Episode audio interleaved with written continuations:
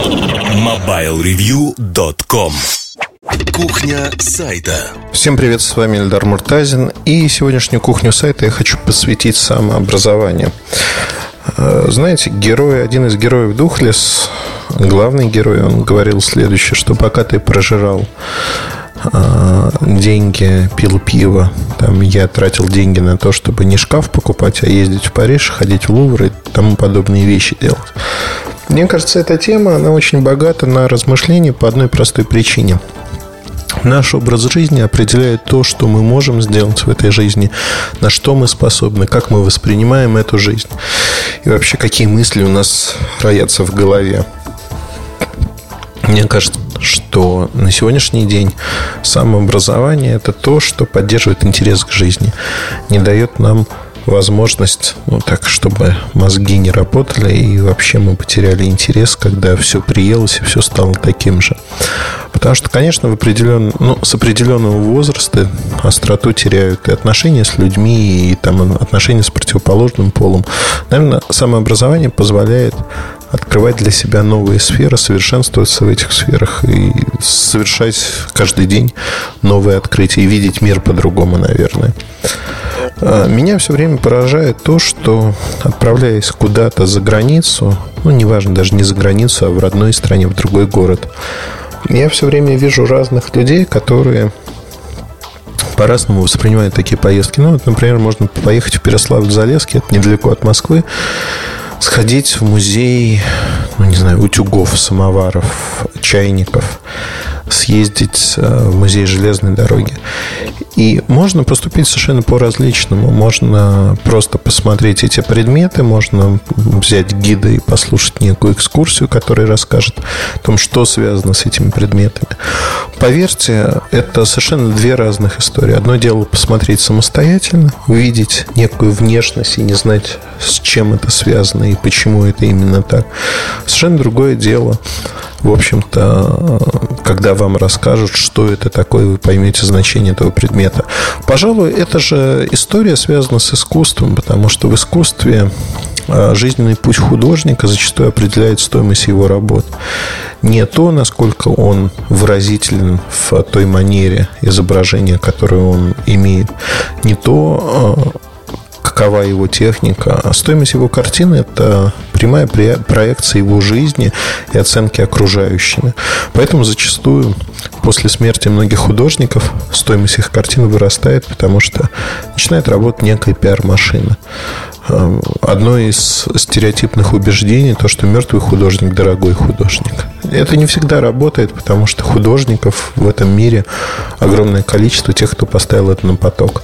Современное искусство, оно выхлощено тем, что действительно, наверное, вот эта идея, эта теза, она поставлена во главу угла, что если вы эпатажны, то вы, значит, имеете что-то, что можете сказать миру. Это не так, конечно же. Но, тем не менее, Дэниел Хёрст или ему подобные, они, ну, Энди Уорхол как пример, они поставили это на поток.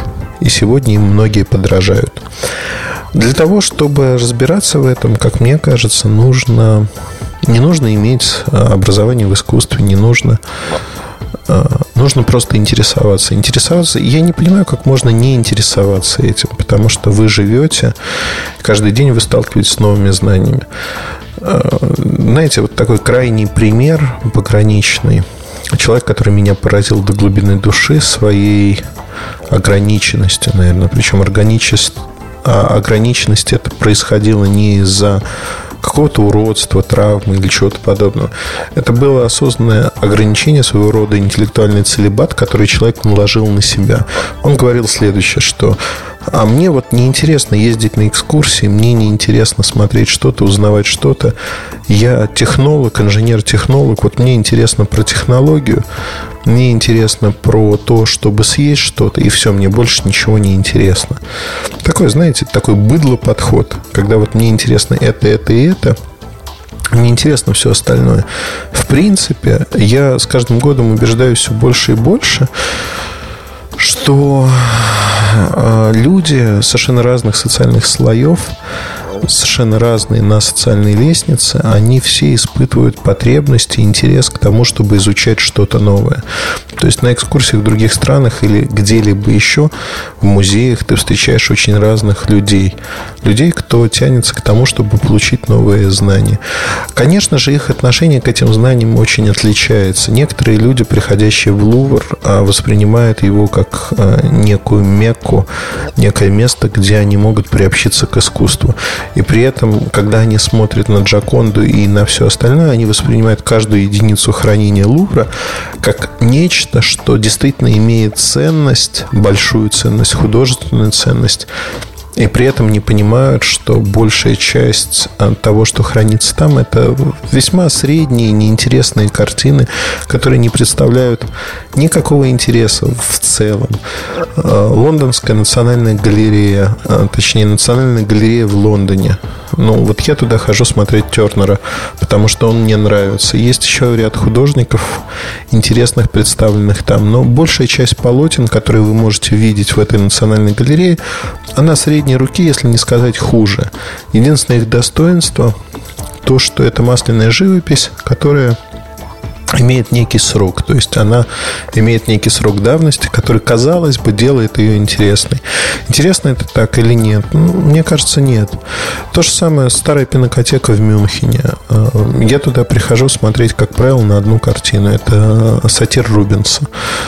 Э, эта картина одна из немногих картин, которая произвела на меня неизгладимое впечатление. Она заряжена просто безумной энергетикой.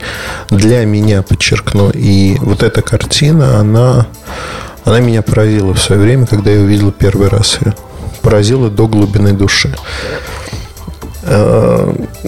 Как вообще можно было наткнуться на нее? Я же не шел в пинокотеку для того, чтобы увидеть Рубинса. Это к вопросу о самообразовании. Ты приезжаешь куда-то, начинаешь колесить по музеям, смотреть, что есть, что интересно совершенно в разных областях. И вот это отношение людей с разным социальным статусом, к музеям, оно имеет вполне материальное измерение, когда в 60-е и 70-е годы эта тема была на острие. Проводили социологические опросы, в которых спрашивали, а как вы относитесь к музеям? И вот люди ну, там, чернорабочие, например, они относились к музеям с большим пиететом, фактически ставя их, как и церкви, на одну ступеньку. То есть для них это был такой храм искусства. И пиетет к искусству, э, он был покрыт таким мифическим, но не мифическим, скорее даже мистическим налетом. Чем больше, чем более образован человек, тем меньше пиетета он испытывает, может разбираться и более свободно обращается с искусством, умея выбирать его. Мне кажется, самообразование, оно не только в области искусства, но и в жизни, оно дает альтернативы тому, что мы видим оно позволяет объяснить многие жизненные явления, сориентироваться в них и вынести трезвую оценку, то есть критически подходить к тому, что происходит на нашей планете, в нашей жизни.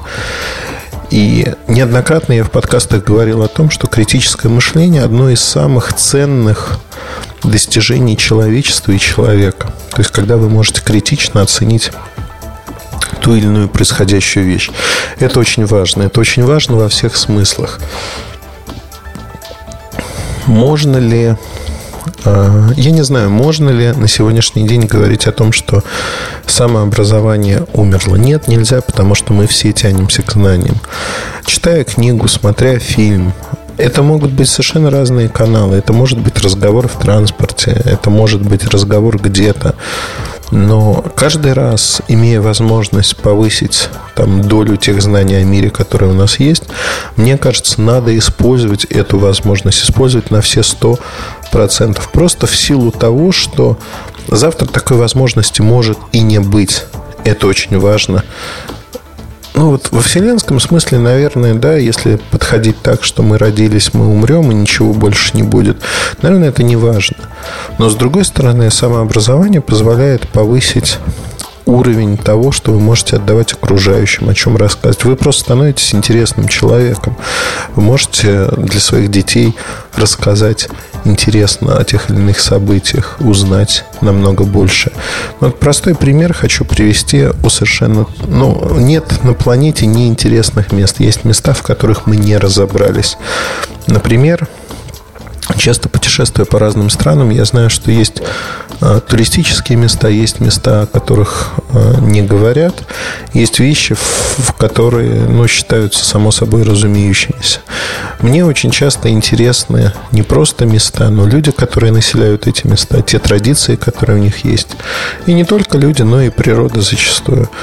Потому что, когда появляются дети, вы окунаетесь снова в детство, смотрите. То есть, ваше образование снова будет, ну, вот казалось бы, да, в детстве вы видели ежиков, но вы воспринимали их по-другому. Или там в детстве вы видели какой-то их кинофильм, поставили галочку, ага, я его видел или читал книгу. Перечитывая уже в зрелом возрасте многие книги из того времени, для вас открывается второй, третий, четвертый смысл. То есть здесь очень интересно, как мы воспринимаем эти произведения. То же самое с путешествиями, когда вы отправляетесь в путешествие куда-либо, вы можете видеть э, совершенно по-новому мир, и, ну вот, например, в Черногории там совершенно безумный мир живых существ. Безумный в прямом смысле этого слова.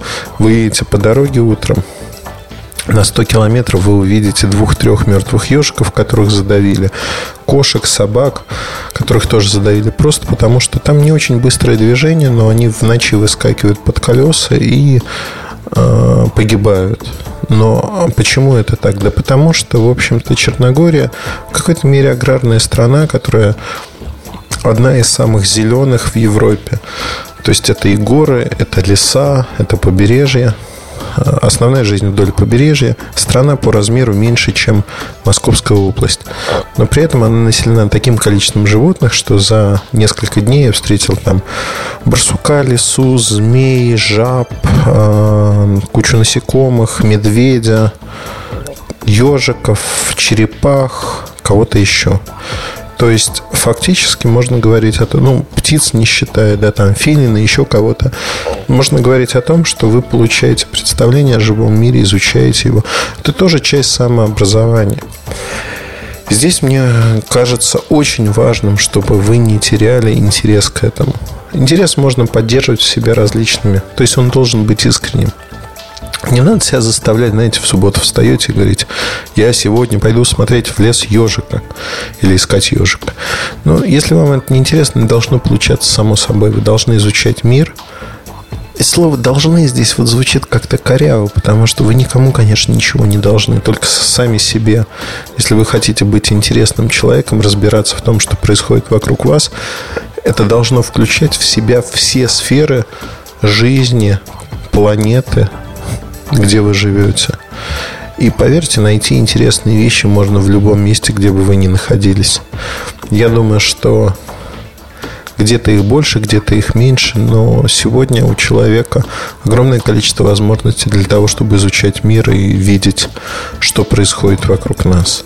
Поэтому в очередной раз призываю вас к простой вещи. Не Плюйте на самообразование, занимайтесь, изучайте этот мир, смотрите вокруг широко открытыми глазами, умейте удивляться. И это очень важно, потому что это делает нас всех людьми и интересными людьми. А интересные люди, ну, с ними хорошо общаться, потому что всегда есть о чем поговорить. Будьте интересными. Удачи и хорошего вам настроения. Пока-пока. MobileReview.com Жизнь в движении.